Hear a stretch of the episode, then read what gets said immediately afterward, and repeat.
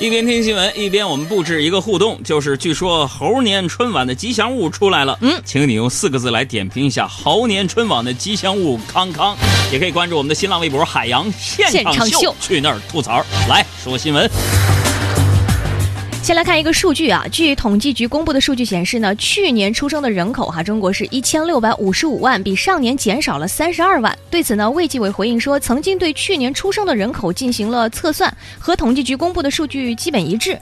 那影响出生人口减少的因素主要是有两个，一个呢是受生肖的偏好影响，第二呢就是育龄妇女的数量减少。所以不得不说，嗯，网络潮流的影响是巨大的，嗯，毕竟那么多人在说。我要给你生个猴子。去年信星座，今年信五行。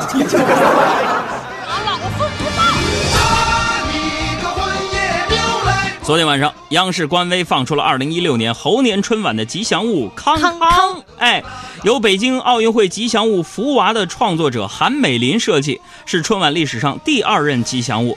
根据康康的官方资料，性别公。出生地花果山，梦想大家看见我就想乐。猴生的格言就是猴哥猴哥你真了不得。我们团队的科学家表示，这个吉祥物的名字起的还不够接地气。那你给个建议，为什么不能叫窜天猴呢？应景。哎，一心想上天，不高兴我就炸给你看。开个玩笑。嗯。不得不说，这个我看了，大胆的配色创意上来看，康康的设计体现了大家对于春节期间安全出行的一片苦心啊！怎么说？公安部令第一百二十三号第二十六条，交通信号由红绿灯、红红灯、绿灯、黄灯组成。红灯呢表示禁止通行，绿灯呢表示允许通行，黄灯表示警示。这个康康的作品就是红黄绿。我想说，韩美林画的挺好。那三 D 渲染之后呢，我就看着不是那么回事儿，下边怎么多了两个肉瘤呢？这个还专门解释了，那个韩美林解释了说，呃，刚开始可能有的人觉得那是小猴子的手，但他说是其实就是猴子吧，就生活习性，他如果吃吃的很饱的话，那个腮会鼓起来，他说这是他的那个猴腮的鼓起来的小肉球。嗯，鼓的有点奇葩，有点像两个肿瘤。再来看。昨天晚上有一段视频啊，在网上热传。一名挂着印有“媒体记者”字样胸牌的男子呢，在冬运会的安检口和工作人员就发生了冲突。这名男子连称说：“我冷”，拒绝脱衣安检，并且反问工作人员说：“你们省领导也要安检吗？”随后呢，中央电视台体育频道官方微博在今天呢发布了一个道歉微博。广大网民朋友是善良的，嗯，既然这么冷。咱就让他火一把，是吧？所有冷的来说，我的老家哈尔滨，冰城哈尔滨迎迎来了一年当中最冷的季节，室外温度呢已经降到了零下三十多摄氏度。用这个盆装满水之后呢，装这个热水向空中一泼，迅速会结成冰凌，在室外行走半个小时，睫毛会挂上冰霜。有一位市民向空中泼洒热水，洒出的水立刻就结成冰凌了。在网上有一幅这样的图片，漂亮啊！这张泼成冰的照片呢，热传的重要意义在于颠覆了一句话：哪句？覆水难收。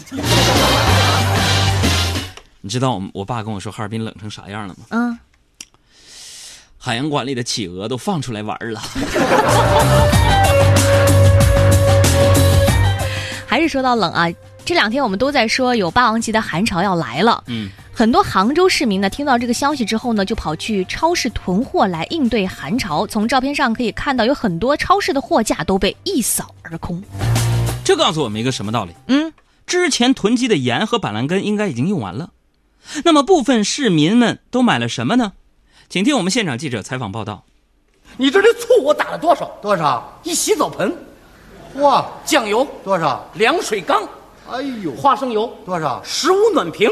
好嘛，味精多少？八抽屉啊，花椒面多少？一大衣柜。哎呀，黄酱多少？一被窝啊。再来看最新公布的数据显示，全国三十二个主要城市职位的平均薪酬啊是六千零七十元，北京以九千二百二十七元稳居首位，其次呢是上海和深圳，杭州以七千零九十七元的月薪超过传统的一线城市广州，排名第四。对此，我们对杭州统计数字的准确性表示怀疑。怎么呢？确定已经算上马云了吗？再来说柳州啊，广西的柳州，一名五年级的学生在数学考卷上写着：“老师给个八十分吧，八十分好过年。”老师称，平日这个孩子的数学成绩都在七十分左右，但这次呢，他真的是考了八十分，而不是老师神配合给个八十分好过年。你看，八十分就能过好年了。嗯，这位小学生的家长。挺好说话的。再来说新浪微博，新浪微博确认呢将会放开一百四十个字的微博字数限制，这个功能将会在一月二十八号对会员开放，二月二十八号对全体微博用户开放。也就是说，从此以后，唯一一个能把女人说话限制在一百四十个字之内的地方，也也也也全都消失了。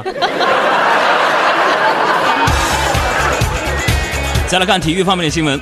乐视正式宣布冠名北京国安，北京国安改名为北京国安乐视队。新赛季的国安俱乐部将以北京国安乐视队的名头征战中超和足协杯。不得了啊！南有恒大、阿里，北有国安乐视，欲知后事如何，大家拭目以待吧。再来看这样一条新闻，说数据显示哈，无法专心工作的人的数量呢正在上升。而外国科学家研究发现呢，如果你是那种容易被分散注意力的人，你很可能是因为智商更高。因为高智商的人很难集中注意力，因为他们总能够灵光一闪，想出许多绝妙的主意。呃，大家可能以为我们会说，这则研究告诉我们，广大数学老师在挖掘高智商学生这件事情上是功不可没的。嗯，拜托。智商高的走神儿，那叫思维跳跃；智商低的走神儿，就是数学课上你在想中午饭吃什么、晚饭吃什么和宵夜吃什么。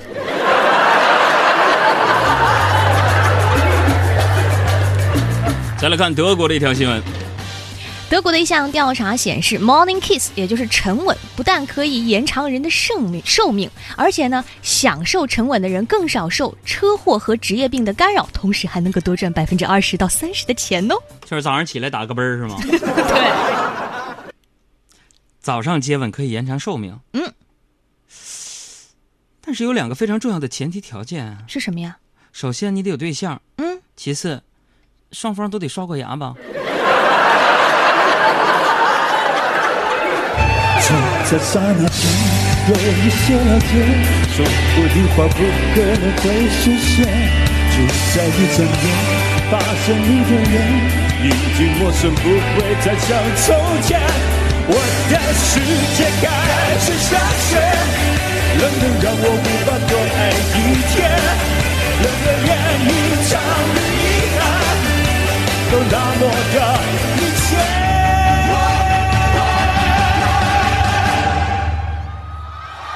我和你吻别，在无人的街，那总是叫我不能拒绝。我和你吻别，在狂乱的歌，我的心等着一个伤悲。